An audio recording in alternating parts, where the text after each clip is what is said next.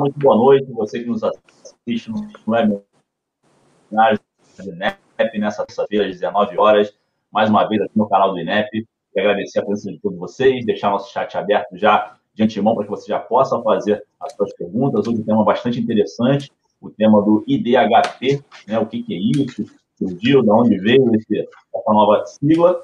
E para isso, para debater esse tema, estamos aqui hoje com o José Sérgio Gabriele. Muito boa noite, José Sérgio Gabriele. Obrigado mais uma vez pelo, pela, pela presença, ter aceito o nosso convite, pela segunda vez aqui no webinar do INEP. Muito boa noite. Boa noite, Bruno. Boa noite, Fátima. Boa noite. Eu nem sei mais como chamar, se ouvinte, é, é, leitor. É, aqui, aqui você fica muito à vontade, Gabriele, porque aqui nós temos duas, duas vertentes, vamos dizer assim. Né? Nós temos aí a live, né, o webinar, e também o, o, nosso, o nosso podcast, que a gente extrai o áudio aqui, né? Muita gente vai estar escutando a gente, é, enfim, a caminho do trabalho, aí no dia a dia, né? Nesse negócio do home office aí, que a gente acaba trabalhando pra caramba e acaba também é, se inteirando desses assuntos aí, né? Agora com as plataformas. É, mas você tem o, o ouvinte, o, o, o, o, o ouvinte, vendo, espectador. Né? Espectador, né? o leitor e o leitor. O internauta, o, o leitor, o enfim. A gente agora está nessa, nessa multiplataformas aí, é. enfim. Mas muito obrigado pela tua presença. Boa noite, Fátima. Sempre Boa conosco noite, aqui. Boa noite, e nos acompanhando aí nessa, nessa Boa caminhada. Noite, Fátima. Boa noite a todos. Bom, pessoal, então, como vínhamos dizendo, né, o chat está aberto, você pode colocar suas, suas dúvidas aí durante aí a apresentação do Zé Sérgio Gabriele. É, teremos perguntas que nós faremos aqui, você também pode colocar as suas no momento que você, achar aqui, a gente coloca aí no chat que a gente vai captando e vai também fazendo o Gabriele, tá? É, também fazer o um convite para você que você faça aí a, a, inscrição no nosso canal. Estamos chegando quase nos 200 inscritos, para nós é muito importante. E também assim, o, o, o marque lá o sininho para toda vez que a gente entrar com um vídeo novo, durante, durante a semana a gente coloca vários vídeos também é, que são recortes desse vídeo maior que a gente coloca toda terça-feira, que a gente sobe terça-feira ao vivo, a gente faz recortes, né? É, para colocar lá os melhores momentos, vamos dizer assim, é, nesses vídeos durante a semana, mais direto ao ponto aí para quem quiser, é, enfim, assistir. É, bom, o tema de hoje é o, o, nosso antigo IDH, né? Que a gente conhecia como IDH, ele sofreu uma mudança e temos novos números aí, né? A nova, nova classificação, novo ranking desse, desse indicador, que é o IDH, o IDH é o Índice de Desenvolvimento Humano, agora ele ganhou mais uma, mais uma letra aí nesse, nesse, nesse índice, que é, são as pressões planetárias. Então, é, é, muita gente estava lá encabeçando a lista, teve quedas consideráveis, outros países ganharam posições. Então, essa mudança nesse, nesse indicador, que é muito importante, é um indicador que vem lá de, dos anos é, de 1990, né, criado pela ONU, enfim, mundo inteiro usa esse indicador para parâmetros é, políticos, enfim, de, de, política pública de cada país, enfim, de comparações entre países. Então, é um tema bastante importante, justamente no momento que a gente vê, é, a gente vem comentando aqui em alguns programas, essa, esse caminhar aí, né, uma tentativa de, de descarbonizar o planeta. A gente sabe que tem muita água a passar debaixo dessa ponte, a gente vem conversando com diversos especialistas, tem o petróleo ainda durante anos, principais é, é, é, fontes de energia, né? Mas tudo, em algum momento essa transição vai chegar lá na frente e esse IDHP, né, ou IDH verde, vai dialogar bem com essa nova, esse novo momento que nós temos aí. Então, é, passar para o Zé Sérgio Gabriel para começar a sua explanação. Zé Sérgio, está contigo. Bom, boa noite a todos e todas. É, quando o IDH surgiu, e ele surge 30 anos atrás, ele surge para tentar suprir uma falha na grande medida do desenvolvimento que era usada amplamente, que era o PIB. Quer dizer, a, a, a comunidade de planejadores, a comunidade de economistas, a comunidade de, de pessoas preocupadas com o processo de desenvolvimento, é, percebeu que o, o, crescimento do PIB não era suficiente para é, medir a, as dimensões do desenvolvimento das sociedades. E aí, é, a ONU desenvolveu uma metodologia que é uma metodologia replicável, tanto dentro dos países, tanto é que você tem IDHs de países, você tem IDHs de estados e você tem IDHs de cidades. Ela, essa metodologia, portanto, ela é replicável. Você tem até IDH de bairros em algumas cidades. Portanto, você tem como ajustar a metodologia para cada dimensão espacial que você queira, e isso dá ao IDH, ao Índice de Desenvolvimento Humano, uma dimensão muito, muito significativa para comparar a situação dos diferentes áreas, dos diferentes países, dos diferentes estados, dos diferentes, das diferentes cidades. Portanto, o IDH ele é um índice. É um índice que varia de zero a mil. É, quanto mais próximo de mil, ou quanto mais próximo de 1, alguma um, é, é, ele mais desenvolvimento você tem, e ele combina não somente o PIB e outras medidas de renda, como ele incorpora elementos educacionais, principalmente ah, o tempo de escolaridade média das pessoas, como indicadores de saúde, especialmente a expectativa de vida. Então, o IDH, na verdade, ele tenta incorporar, além do desenvolvimento, digamos, do PIB, que seria uma expressão mais direta do desenvolvimento econômico, com elementos que atuavam sobre a vida das pessoas, basicamente a saúde, que é uma, uma indicação, é, digamos, sintética da, das condições de vida das pessoas, e a educação, que define aí um processo de mudança de longo prazo. Então, o IDH tem sido produzido há 30 anos e ele continua sendo produzido na última edição dele, que é de 2021, que é de 2020, finais de 2020, referentes a dados de 2019. Portanto, ele continua é, sendo produzido como IDH. Já ocorreram algumas, digamos, versões diferentes do IDH. Já se incorporou, por exemplo, é, indicadores de diversidade de gênero, a posição, particularmente a posição das mulheres na, na sociedade. Então, você tem um, o IDH que tem uma dimensão referente às questões de gênero, e, portanto, isso muda um pouco a, a classificação dos países e muda um pouco a análise das diversas áreas. Já se tem uma versão também que considera a desigualdade de renda. Dizer, o, o, PIB não mede a desigualdade de renda, a diferença entre ricos e pobres, e, portanto, também já há indicadores de IDH que incorporam a dimensão de desigualdade de renda. E o IDH também já levou em conta a multidimensão da pobreza. Então, você tem um IDH que é, é, reflete a situação da pobreza. Portanto, é, é, é, são versões que já ocorreram no passado, nesses 30 anos do passado. Dessa vez, porém, nenhuma dessas versões muda significativamente a ordenação dos países. Os países que têm alto IDH, em geral, são países que têm melhores condições para as, para as, as mulheres, são países que, em geral, têm menos desigualdade de renda e são países onde a pobreza é menor. Portanto, não alteravam significativamente as ordenações entre os países do mundo. Dessa vez, nós temos uma dimensão nova, que é uma dimensão dos impactos da vida econômica no planeta.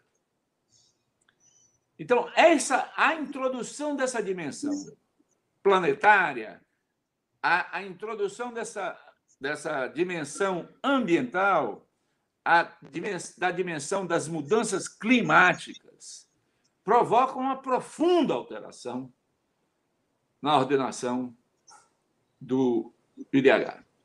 Portanto, o IDHP, que é o, essa nova versão do IDH, publicada pela primeira vez agora em 2020, 20, final de 2020, ela é uma versão que leva, introduz dois componentes novos. Primeiro componente: as emissões de CO2. As emissões de CO2, por que CO2? Porque a emissão do CO2 é considerada a principal é, é, causadora da mudança climática no mundo. E você sabe que o Acordo de Paris, que é um acordo assinado em 2015, previa uma redução das emissões para, com isso, viabilizar uma redução da temperatura média da, do planeta abaixo dos níveis de quando começou a Revolução Industrial no século XVIII. Século XVIII? É, século XVIII. É, esse, então, primeiro elemento é um elemento que pega emissões. Mas as emissões são, refletem basicamente o, o crescimento, refletem o movimento atual.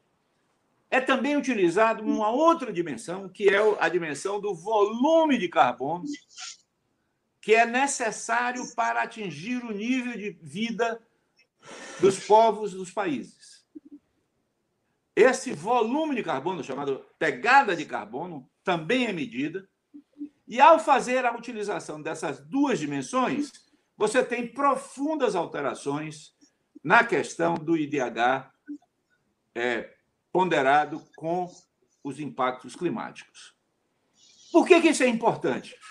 Isso é importante porque o tema mudança climática ele é o tema geopolítico mais importante desse momento. As duas potências mundiais hoje disputam fortemente o protagonismo no combate às mudanças climáticas. O, o presidente Joe Biden dos Estados Unidos, ele, ao assumir é, a presidência esse ano de 2021, ele, ele rompe, ele muda a, a política do Trump. O presidente Trump ele tinha uma posição contra a questão da mudança climática, ele tinha tirado os Estados Unidos do Acordo de Paris, tinha tirado os Estados Unidos das grandes articulações internacionais em relação ao, à mudança climática, e a China tinha ocupado os espaços. Então, a China virou um grande país que era, digamos, o campeão da mudança climática. Com a volta do Biden, com o ganho, do Biden, a, os Estados Unidos está tentando é, recuperar o tempo perdido e está adotando uma série de medidas, principalmente medidas internas nos Estados Unidos, em direção a uma transição energética para uma economia de baixo carbono. A China, por seu turno, que tem um programa de crescimento mais moderado do que no passado, mas crescimento importante, na faixa dos 6, 7% nos próximos anos, e quer se transformar numa grande potência mundial em 2049, o que eles chamam de uma sociedade capital, é, socialista com características chinesas na China, e que querem se transformar numa grande potência mundial, eles também têm um problema energético, porque os, os desafios de transição energética na China são gigantescos. Então, as duas grandes potências é, estão colocadas em relação à questão do, das mudanças climáticas. Se nós pegarmos a Rússia e o Oriente Médio, que são, digamos, outras potências energéticas importantes, também a Rússia, como o Oriente Médio, estão afetadas totalmente pela questão da mudança climática, talvez pelo outro lado, porque a Rússia é uma grande produtora de carvão, de, de carvão também, mas não só de carvão, mas de, de gás natural, e o Oriente Médio é um grande produtor de petróleo, que também tem, tem várias mudanças que estão acontecendo aí nessa, nesse momento. Então, nós temos a, a, a publicação de um novo índice no mesmo momento em que o mundo se prepara para uma nova cúpula do clima que ocorrerá em novembro desse ano. Portanto, até o final do ano, nós teremos novas discussões sobre a questão climática e a questão da mudança climática vai levar à redefinição da posição relativa dos diversos países. Para dar um exemplo, se você botar aí a, a, apresentação de novo, Bruno, para dar um, a segunda página da apresentação. Para dar um exemplo, nós temos aqui a, a listagem da, de alguns países. A segunda página. É a segunda, né? É. Vamos lá. A, a, a, listagem de alguns países, se puder ampliar ela também, porque ninguém consegue ler desse tamanho aí. é, se você pegar alguns países, você tem, por exemplo, Noruega, Islândia, Austrália e Holanda eram estavam entre os 10 maiores IDHs do mundo. IDHs aí na faixa de 0,96, 0,95, por aí, ou seja, pré, próximo de 1. Portanto, grande IDH, grande desenvolvimento humano. Esses países, quando a dimensão ambiental é colocada, eles desabam. A Noruega cai 15 posições, a Islândia cai 26 posições, a Austrália cai 72 posições, a Holanda cai 6 posições. Por que, que eles caem? Caem essencialmente porque está se medindo que o fato de que eles têm um bom sistema educacional, eles têm um bom sistema de saúde e eles têm um bom nível de renda, porque eles usam muito carbono. Porque eles usam muito combustível fóssil. Porque eles são intensivos em combustíveis fósseis. Ou domesticamente produzidos, ou internacionalmente produzidos, pertencendo a eles, como é o caso da Noruega. Portanto, você tem aí que esse DHP ele revela a situação de que os países que estão em situação melhor hoje são os países que mais provocaram problemas acumulados no passado, porque é, o, o, processo é um processo cumulativo e o impacto sobre o meio ambiente é cumulativo. Portanto, parte é o outro lado da moeda. O IDH é alto também porque eles usaram bastante carbono e, portanto, provocaram gases de efeito estufa que provocaram o aquecimento do planeta. O problema do aquecimento do planeta, portanto, se coloca como um grande problema porque é aquela história, quer dizer, quem provoca não necessariamente é quem sofre. Então, você provoca um aumento do, do, do, do, aquecimento, você tem um processo de aquecimento provocado pelo nível de renda que você acumulou, pelo nível de educação que você montou, pelo nível de saúde que você montou.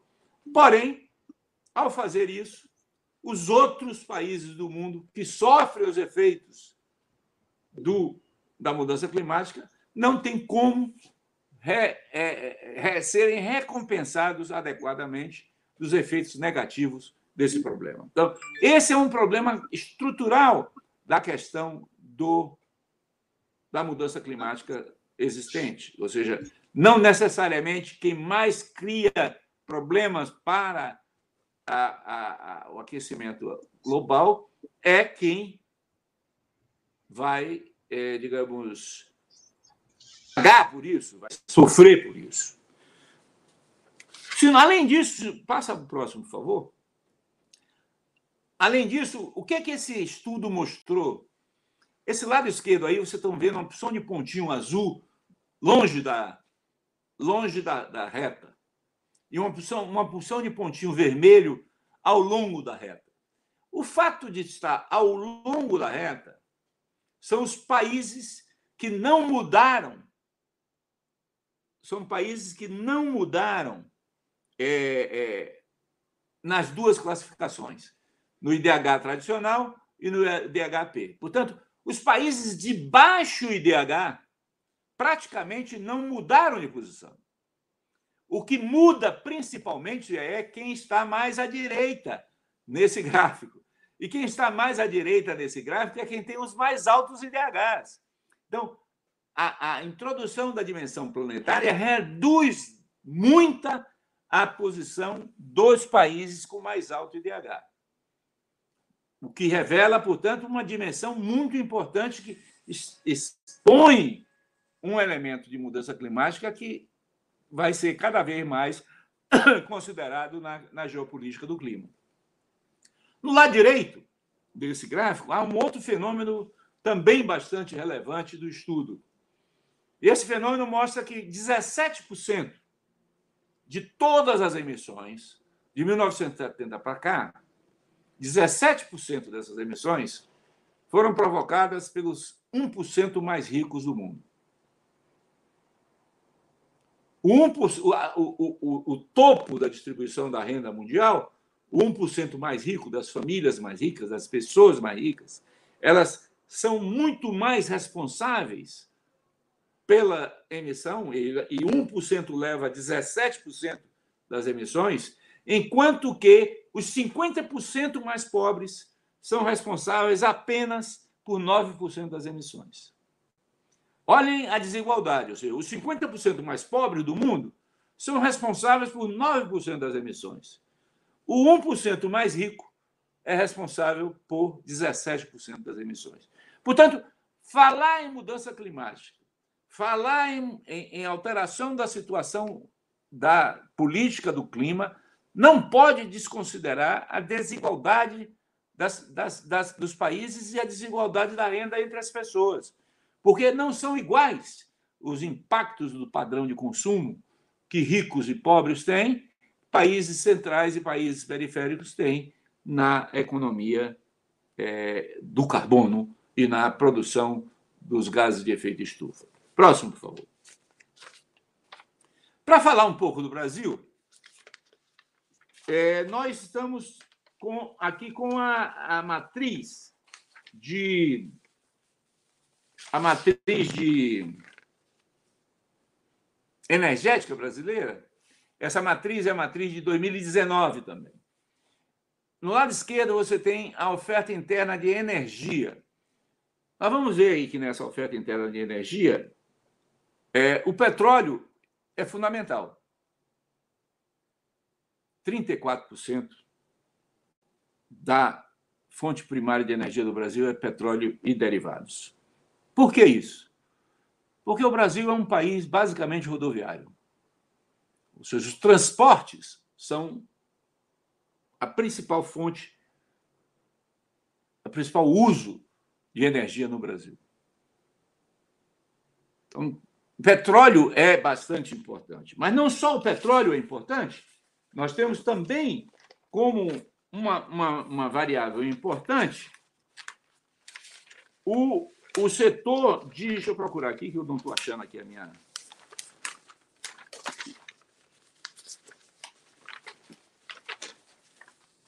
Nós temos o, o petróleo com 34%, mas, e nós temos 12% de gás natural. Portanto, se nós fizermos a soma de 34 mais 12, nós vamos ter 46% de petróleo e gás natural. Se, além disso, nós incluirmos aí os derivados de cana, que dá 18%, nós vamos para 54%, 64%, quase dois terços por cento das fontes primárias de energia no Brasil são derivados de cana, petróleo e gás natural. A hidroelétrica, que é importante para a eletricidade, representa 12% da, da, da matriz energética brasileira.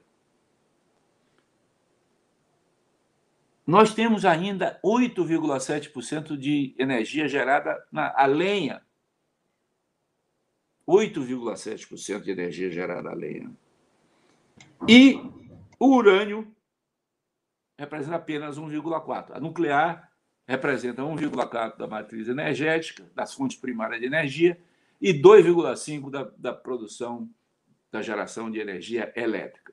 Do ponto de vista da energia elétrica, da eletricidade, nós temos 64% hidráulica, o que significa uma bela matriz limpa no Brasil. Nós temos 8,4% de biomassa, 8,6% de eólica. Portanto, nós temos uma matriz limpa e renovável no Brasil, diferente do mundo que pouco disso tem.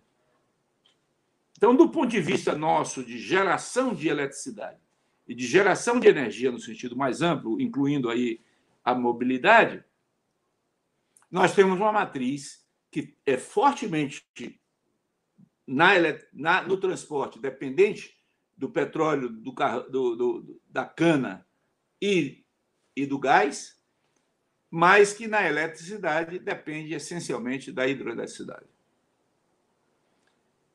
Essa, digamos, limpeza ou renovação ou visão verde da matriz energética brasileira é a principal razão de que, com a inclusão, com a inclusão do, da dimensão ambiental, o Brasil sobe no IDH. Sobe 10 posições, porque ele tem realmente uma matriz verde, comparativamente a outros países do mundo. Onde é que nós temos um outro problema, que eu vou falar mais tarde? Nós temos um outro problema que há o lado negativo. Porque quando se fala em redução de emissões de CO2, se fala de emissões brutas, sem dúvida nenhuma, tem que diminuir a quantidade de CO2, mas tem que aumentar, digamos assim, o sequestro e absorção natural do CO2 que se dá pelo reflorestamento, pelas florestas e pela, a, a, pela síntese orgânica que, as, que, as, que a natureza faz. Então, no, de um lado, se nós aumentamos o desmatamento, nós reduzimos a, a absorção do planeta, portanto, aumentamos as emissões primárias. Portanto, o reflorestamento ele é o negativo das emissões. E, portanto, o Brasil, se não cuidar do reflorestamento, vai perder essa posição de sua das vantagens que ele tem de ter uma matriz energética limpa. Então, nós não temos apenas um problema de mudança de padrão de geração de energia, de substituição de fontes primárias de energia, mas nós temos que cuidar também da absorção da energia, absorção do CO2, particularmente, por parte da natureza, e em particular das florestas, e, e combatendo o desmatamento no país. Próximo, por favor. O próximo, você voltou atrás. Vai para frente. Aí. É, é, essa matriz, aqui vale a pena a gente olhar mais para o lado direito. Do lado esquerdo você já tem. O lado esquerdo é basicamente a matriz energética, as fontes de energia. É o petróleo e derivados, a biomassa, a energia hidráulica, o gás natural, a lenha e os outros. Do lado direito desse, desse gráfico, desse fluxograma, você tem o uso da energia. 25%, um quarto da energia brasileira é utilizada em transporte. Um quarto é utilizado na indústria, na indústria de transformação, principalmente. Quase 10% é utilizado no setor energético, na geração de energia. 9,5% no gasto residencial. Perdas nós temos 8,5% de perdas, portanto, temos aí um espaço para eficiência energética enorme, e nós temos usos não energéticos de 4%. Ou seja, nós temos aí um, um espaço pelo uso, mudando o padrão de consumo, várias áreas que nós podemos ter melhorias extraordinárias, seja na utilização e eletrificação do transporte coletivo nas cidades, seja a ampliação da utilização de, de combustíveis alternativos para o transporte rodoviário, seja na utilização de mais eficiência energética, reduzindo as perdas energéticas, tanto na indústria quanto na transmissão de eletricidade.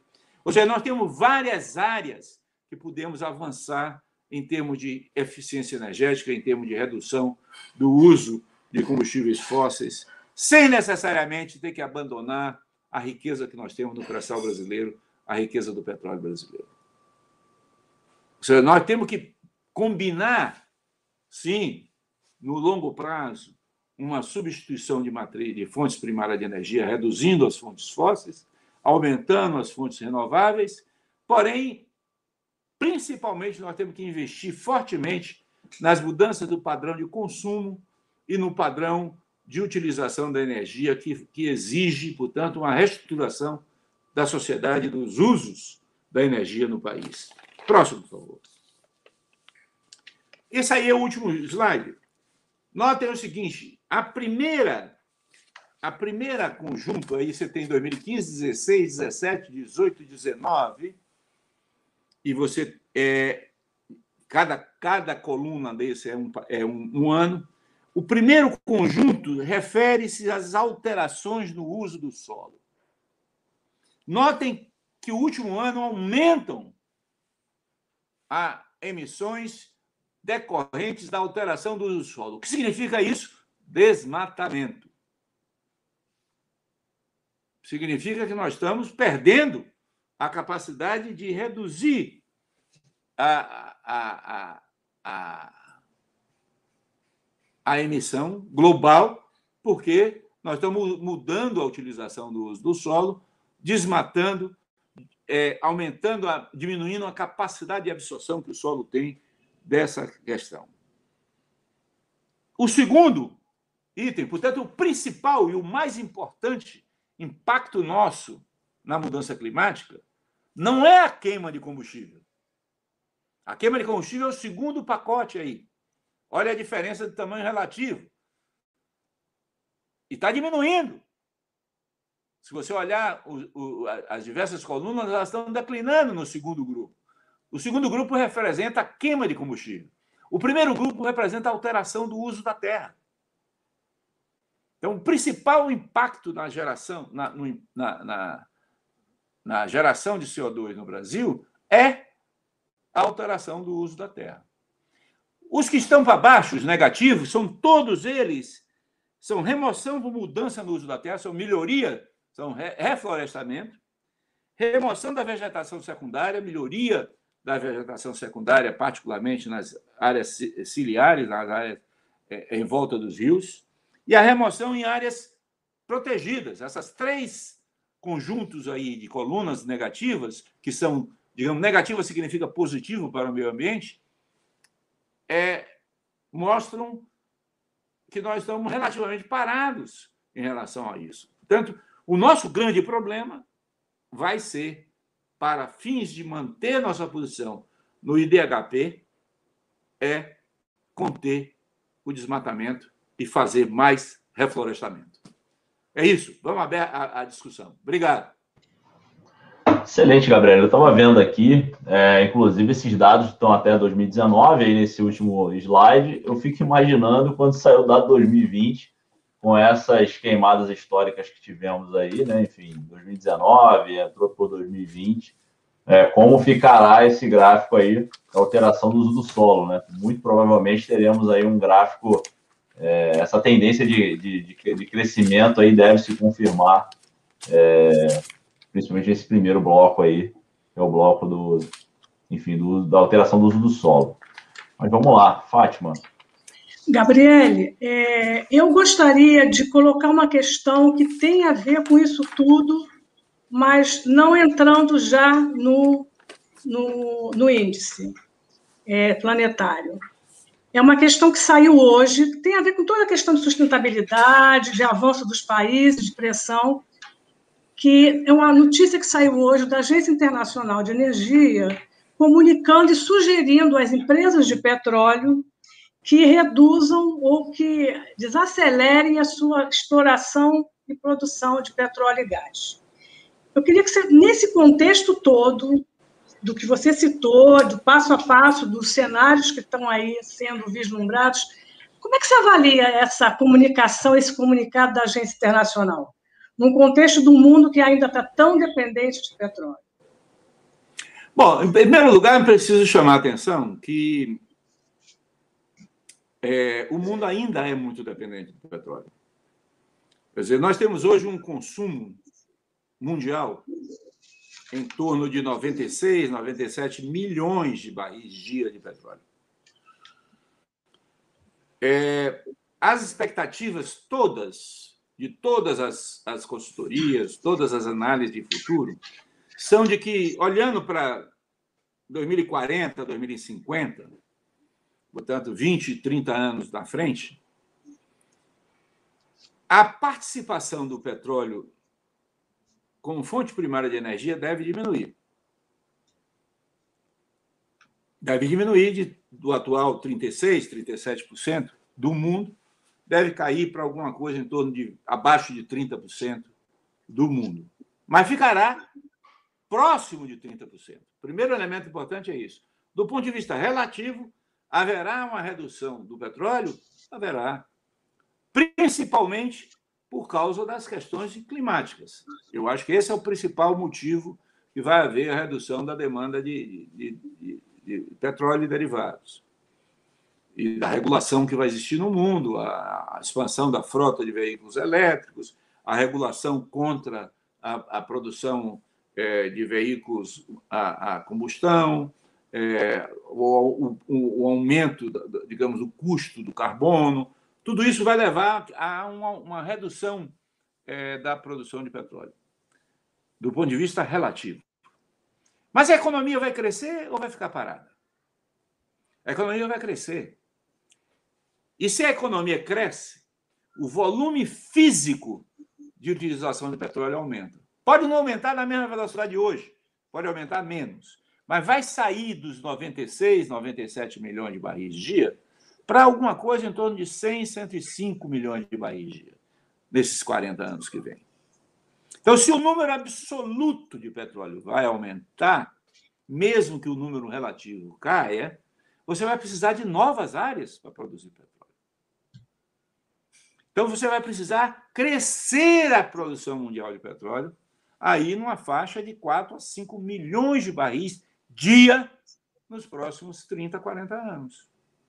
Se nós, em cima disso, levarmos em conta que há um declínio natural da produção de petróleo, em torno de 4% a 5% ao ano, isso significa que, além do crescimento vegetativo da demanda de petróleo, você vai precisar também de 4 a 5 milhões de barris dia por ano, milhão por dia, por ano, de nova produção de petróleo. Significa, portanto, que não há chance do petróleo deixar de ser importante e de aumentar a sua produção. O que, é que está acontecendo nas empresas de petróleo? Nós temos três tipos de empresas de petróleo nesse momento no mundo frente a esse tema. Primeiro, nós temos as empresas europeias, né? a Shell, a BP, a Total, a Repsol, a Galp, a Equinor, as empresas com sede na Europa. As empresas que estão com sede na Europa, os acionistas dessas empresas estão com forte pressão sobre elas e forçando elas a serem mais, digamos, radicais na contenção da produção de petróleo e na transição para um, perfil de projetos em energias renováveis.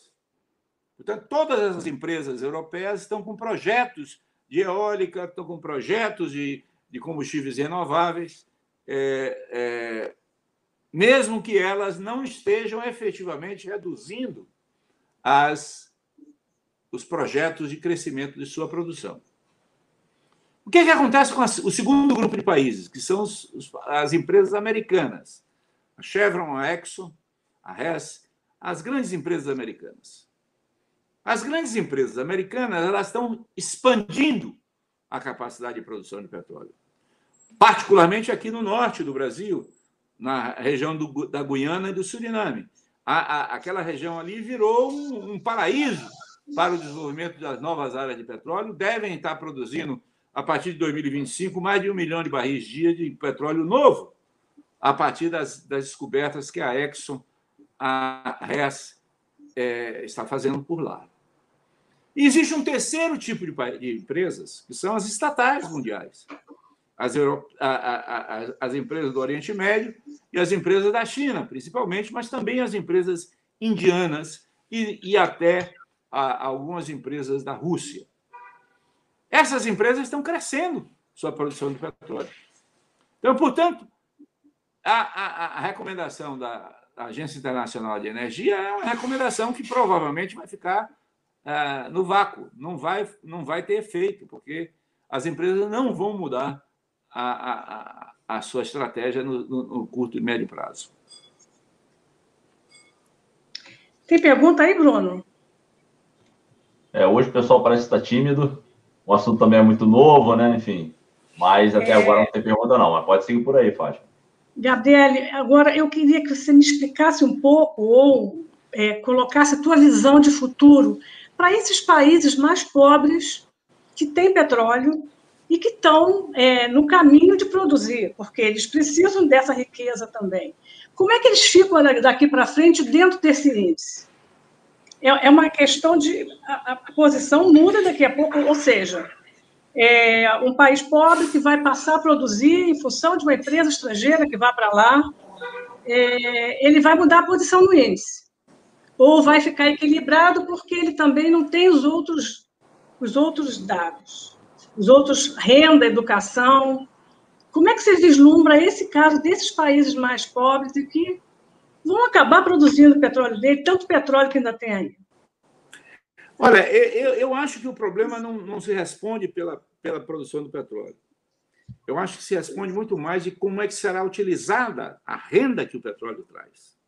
Então, por exemplo, vamos pegar aqui a Guiana. A Guiana é um país pequeno, é um país muito pobre, mas é um país que vai ter taxas de crescimento na faixa de 20% ao ano é, nos próximos 5, 6 anos. Ou seja, vai ser uma taxa de crescimento absolutamente extraordinária. Por quê? Porque vai começar a produzir petróleo. E o petróleo vai fazer com que o PIB é, é, da Guiana dê saltos extraordinários, porque ela vai sair de, uma, de zero para já estar produzindo em torno de 250 mil barris por dia e vai chegar a produzir um milhão de barris por dia daqui a cinco anos. Então, evidentemente que o PIB desse país vai crescer. O PIB do país crescendo, o IDH dele sobe. Agora, se a renda petroleira que o Estado pegar não melhorar as condições de saúde e de educação do povo guianense, da Guiana, se não melhorar a distribuição de renda da Guiana, se não melhorar a diversificação da atividade econômica da Guiana, eles vão perder posição na, na dimensão é, educação e, é, e educação e saúde. E saúde. Como eles vão ser exportadores, eles não vão ser responsáveis pela emissão. As emissões são dos países consumidores. Eles vão produzir. Agora, quem vai emitir é quem for usar o petróleo produzido por eles. Portanto, eu não acho que vai ter muito efeito. Produzir mais petróleo não vai ter muito efeito no DHP desses países muito pobres. Mas, por exemplo, no caso da Noruega, ela exporta. No caso da Noruega, ela, ela exporta, sim. Agora, ela, ela, o nível de renda dela é tão alto que é para ter isso, ela vive do petróleo. Ou seja, o petróleo que ela exporta, ela produz e exporta. Ele não é. entra no, no, na pressão planetária que está no IDHP. Não entra. E, entra no, na pressão planetária que ela exporta. pelo consumo. Pelo consumo. Mas não pelo que ela exporta. Não, ela ganha dinheiro exportando. É, não, não pelo que ela exporta, pelo consumo. Como o consumo dela é alto, ela emite muito.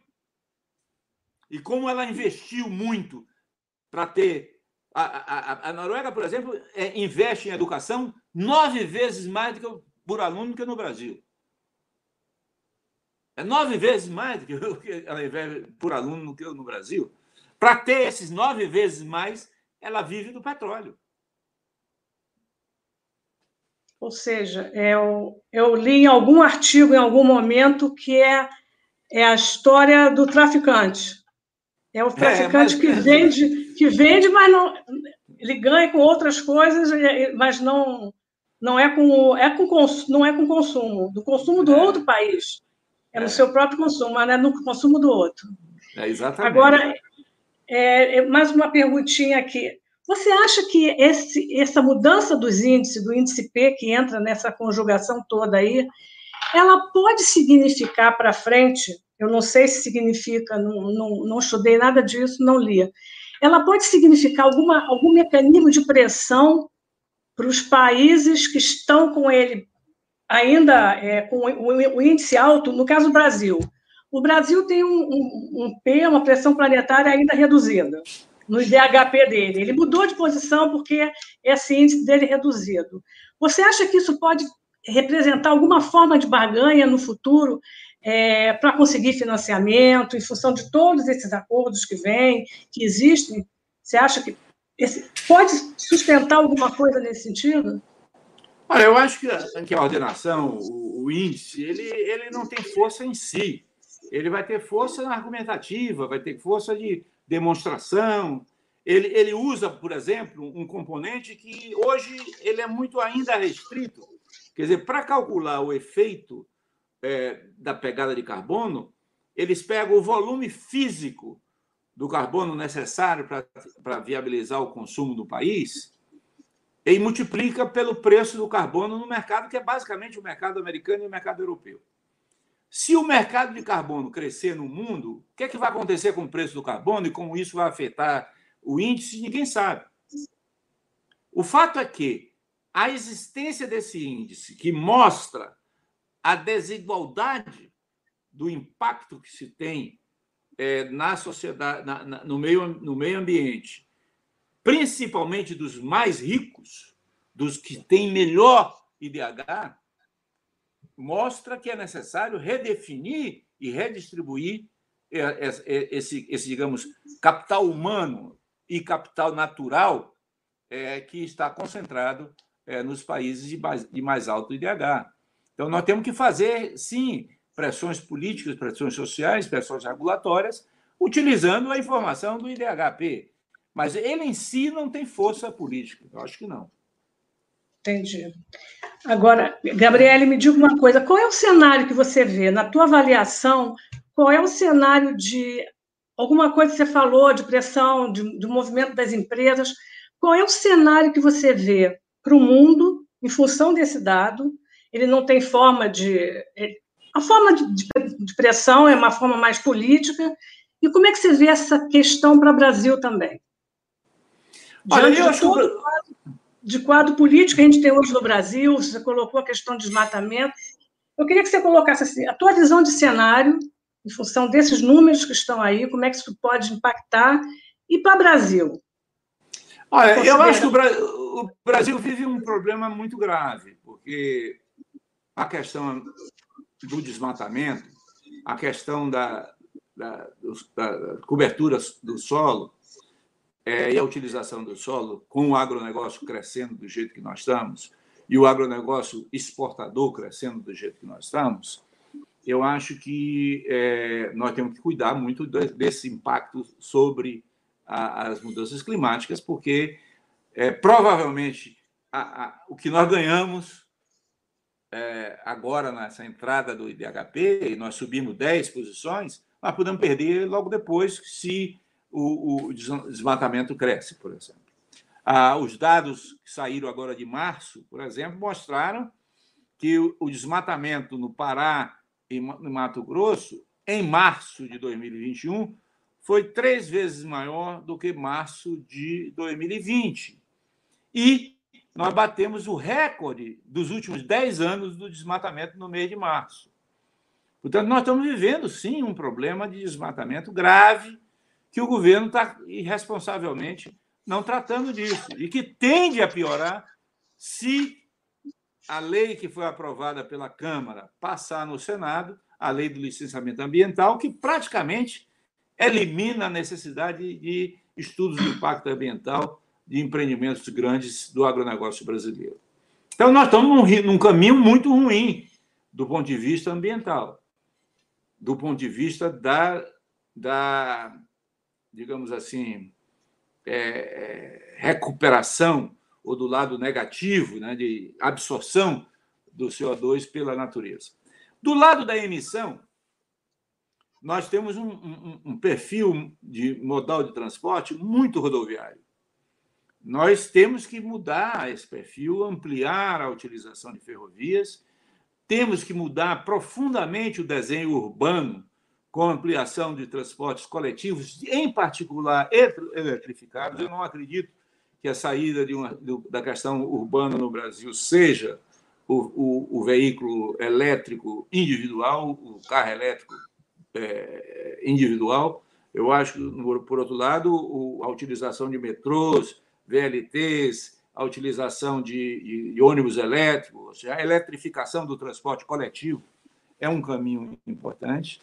Acho que nós temos que pensar é, seriamente em fazer é, investimento em pesquisa e desenvolvimento, particularmente para o nosso rebanho bovino, que é, acaba emitindo metano, que não é CO2, mas que contribui para o efeito de mudança climática. Ou seja, nós temos que fazer com que a ruminação dos nossos bovinos se altere com, com intervenção é, é, é, alimentar, com intervenção é, possível que a, a, a, pesquisa vai desenvolver. É, nós temos que trabalhar com, digamos, uma, um redesenho urbano e um redesenho das diversas áreas produtoras para que os nossos produtos não precisem andar tanto para diminuir a necessidade de transporte no longo prazo. Então, nós temos uma série de caminhos para, é, digamos, combater esse risco é, da mudança climática. Agora, com um governo que nega tudo isso, com um governo que acha que não precisa fazer nada, com um governo que está irresponsavelmente tratando da questão, nós vamos para o buraco. Essa é a questão. Enquanto nós não mudarmos essa concepção e essa percepção da importância do problema, nós vamos piorar. Ok. Bruno, você tem mais perguntas aí? É, hoje o pessoal está bem tímido. A aula também do Gabriel paralisa as pessoas, né? Pô, tô escutando o Gabriel falar, então o pessoal fica ali de olho. Mas, o Gabriel é, passou o cenário que eu queria para o Brasil e se você considera que falta alguma coisa no cenário mundial, assim, a tua previsão para o cenário mundial, eu queria que você passasse a tua ideia também, Gabriel. Olha, Brasil eu, tá... queria, eu queria falar um pouco sobre a China. A China tem um problema gravíssimo nessa, nessa questão. Porque a China, hoje, ela tem a sua eletricidade principalmente gerada pelo carvão. A China tem dificuldades de expansão da hidroelétrica na China. A China tem gás natural? Tem. Mas o gás natural da China é difícil de produzir. Ele é profundo, ele tem uma composição de argila muito grande que exige um tratamento de resíduo muito caro e, portanto, dificilmente ela pode expandir a produção doméstica de gás. O que a China está fazendo? A China está investindo pesadamente em energia renovável, tem os maiores programas de energia eólica do mundo, e, e esse ano de 2021 vai detonar o crescimento de energia solar na China. Não a energia solar que nós temos aqui, a energia solar do, do teto da casa, ou dos pequenos grupos de energia solar. A China está investindo pesadamente em, em fazendas solares, que são grandes centros remotos de produção de energia solar, com linhas de transmissão uh, utilizando a smart grid para viabilizar a, a, a transmissão elétrica uh, dessa, dessa, dessa energia intermitente. E está investindo pesadamente em baterias. Né? A, o lítio, que é hoje o, o metal mais importante das baterias. A China é o principal é, é, país, é, digamos, operador das reservas mundiais de lítio. Acabou de entrar no Chile, está com, com, projetos na, na, na, Bolívia, tem projetos é, no Afeganistão, tem projetos na Austrália e tem projeto dentro da própria China para a produção de lítio. Porém, ela está com um problema grave, porque ela quer crescer, ela vai crescer. E ela vai crescer reduzindo desigualdades. E toda vez que ela cresce, e que qualquer país cresce reduzindo desigualdade, a, o consumo de energia aumenta. Então, se o consumo de energia aumenta, ela tem que encontrar alternativas. Ela tem que substituir o carvão, só que o carvão dela é barato e abundante. E o gás não é. Então, ela vai depender muito de desenvolvimento tecnológico e vai depender muito da capacidade de crescimento das importações de gás natural, seja por gasodutos, e ela tem hoje gasodutos que vão do Golfo de Bengala até o norte da, da, da, da China em relação em direção à Sibéria com a Rússia, e ela cresceu enormemente os terminais de regasificação, em particular em relação à Austrália e em relação ao Catar. A Austrália entrou em, em, em parafuso com briga com, política com a China. Então, os elementos geopolíticos estão, colocam muitas incertezas sobre a capacidade da China implementar o que ela está se propondo em termos de redução dos efeitos gases de efeito, de efeito estufa, de redução do CO2 e de gases de efeito estufa. Porque, a, objetivamente, a substituição da matriz energética dela é, é, é difícil. A não ser que haja, como ela está fazendo, gigantescos investimentos na tecnologia, essencialmente na tecnologia de comunicação, essencialmente na comunicação, na, na, na, na, na tecnologia de processamento de grande volume de dados e na inteligência artificial, de tal maneira que ela possa reduzir é, a intensidade de energia por unidade de produto na China. Então, a China é, é um, um, país a ser observado sobre esse cenário do mundo diferente do que está acontecendo no resto do mundo. Mas também não é um quadro definido, não é um quadro que está claro, né? Não, não tem nenhum país claro. Você acha que os Estados Unidos vai estar claro? Por exemplo, o Biden vai conseguir de fato reduzir a produção de shale nos Estados Unidos? Os, os estados do Texas é, de Texas, Pensilvânia, é, Colorado vão aceitar é, parar a produção principal que eles têm? Até que ponto a, a, o pacote do Biden será de fato seguido com a expansão da frota de veículos elétricos nas cidades americanas? Como é que vai ser a substituição da frota de veículos numa sociedade que é estruturada em cima de veículos nos Estados Unidos?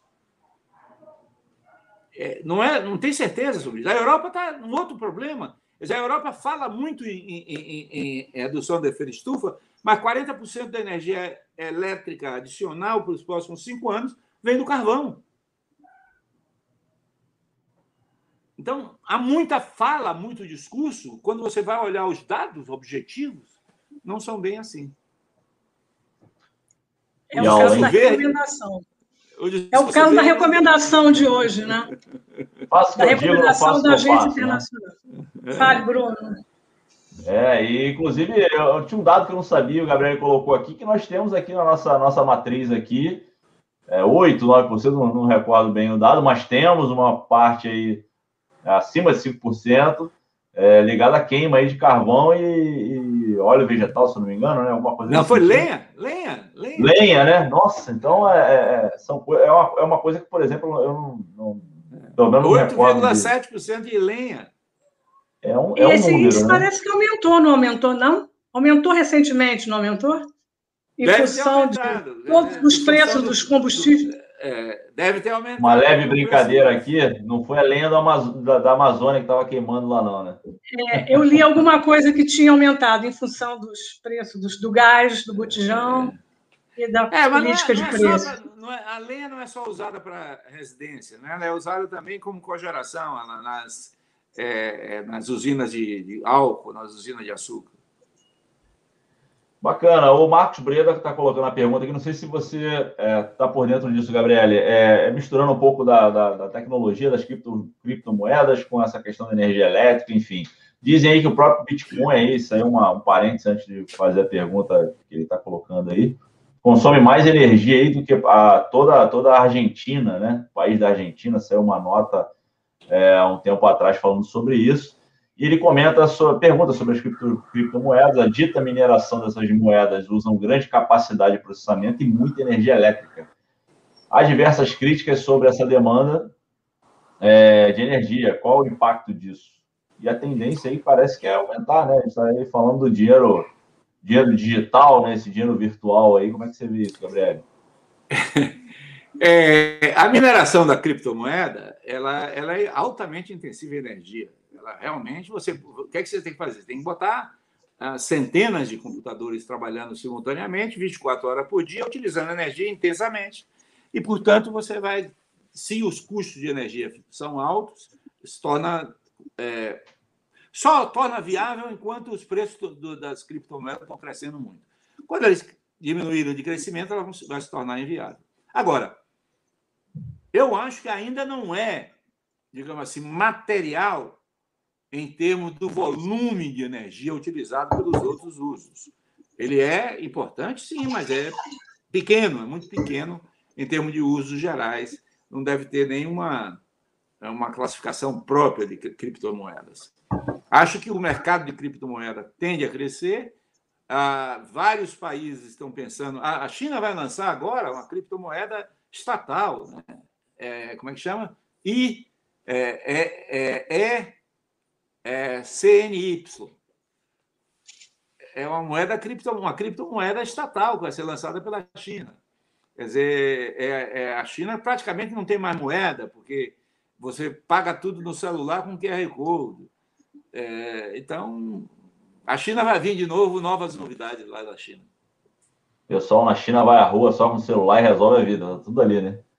É, o Eduardo Costa Pinto também pergunta, Gabriel, há muitos anúncios sobre a questão da energia limpa, mas como combinar efetivamente a efetividade dessas políticas, ao mesmo tempo sem avanços tecnológicos? Quem vai pagar os custos da transição?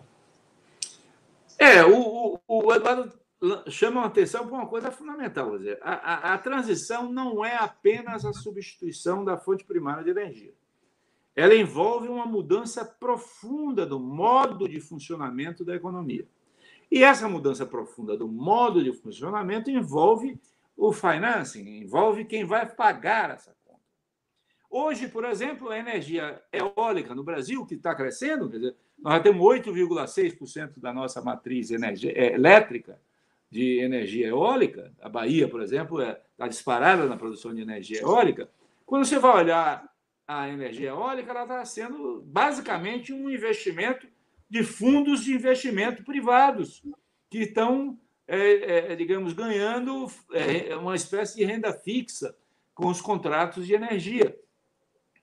Agora, a, a expansão, por exemplo, do smart grid, que é a, a digamos a rede de transmissão inteligente com tecnologia que pode é, a, a ajustar a intermitência da energia eólica, combinar com a energia solar, combinar com momentos da energia hidráulica que possa é, retroalimentar as, as usinas de, de água. Nada disso está sendo feito de fato significativamente no Brasil, porque nós não temos uma, uma digamos, uma política global para o tema que que seja é, central na política econômica do país. Aliás, nós não temos política econômica, né? Hoje nós temos aí o, mer o mercado resolve tudo. O, o, o ministro Guedes é defensor dessa, dessa, dessa visão poliana ou Cinderela da economia. A mão invisível do mercado, né? É. O Eduardo sabe é, disso. Ele já me ensinou é, isso o Eduardo, inclusive, complementa. Me parece que há uma profunda. É, acho que é, dialoga um pouco que você comentou, né? Economia política da transição energética. É, quem pagará os custos, né? Como, como compatibilizar ao mesmo tempo o aumento de custo, energia mais cara, e o crescimento econômico. É, a China está vivendo isso diretamente, quer dizer, ela vai ter que substituir o carvão, vai ter que substituir o carvão. O carvão é barato e abundante por uma energia mais cara né? que o, o, a energia gás vai ser uma energia mais cara. O preço internacional do gás vai acabar, particularmente o preço do, do gás na Ásia e Pacífico, vai acabar influindo o custo do gás na China. A não ser que se desenvolva alguma coisa nova que ninguém sabe na tecnologia. Excelente. Com isso aqui, nós terminamos as perguntas. Queria aproveitar e agradecer, Gabriele, muito obrigado por essa segunda participação no nosso webinar do INEP é um assunto que, enfim, eu acredito que vai ganhar né, cada vez mais a, a, os noticiários, porque, como a gente falou, inclusive na, na tua introdução, é, é, é, a primeira variante, vamos dizer assim, do IDH que de fato muda aí, né? Dá uma chacoalhada nesse ranking e faz com que os top países lá do ranking comecem a, a se reorganizar ali numa, numa questão de pressões planetárias aí que traz esse novo IDH verde, né? Lançado aí, disponibilizado agora com esses novos dados que a ONU liberou. Agradecer teu tempo, sei que é concorrido. E, enfim, boa noite aí, Gabriele. Boa noite, obrigado. Espero que tenha contribuído. Fátima, teu microfone está fechado. Boa noite. Acontece nas melhores famílias, fica tranquilo. Boa noite. O assunto está em transição permanente. Exatamente. Só para fazer um jogo de palavras. A gente volta com esse assunto logo, né, Bruno? Obrigada, Gabriela. Obrigada a todos que estão aí. Acho que o William. Forte abraço. O William, é, o William, William acabou comentando aqui, vamos fechar com a, com a comentário do William. As, as aulas do professor Gabriel são sempre, sempre altamente qualificadas. Parabéns. É isso aí, o William, que é nosso coordenador técnico. É isso aí, pessoal. Agradecer vocês. É, a partir a de amanhã está disponível o áudio lá na sua plataforma preferida, é, enfim, de áudio. Tá bom? Um grande abraço e até a próxima. Obrigada, gente. Boa noite. Tchau, tchau. Boa noite, gente. Boa noite. Boa noite.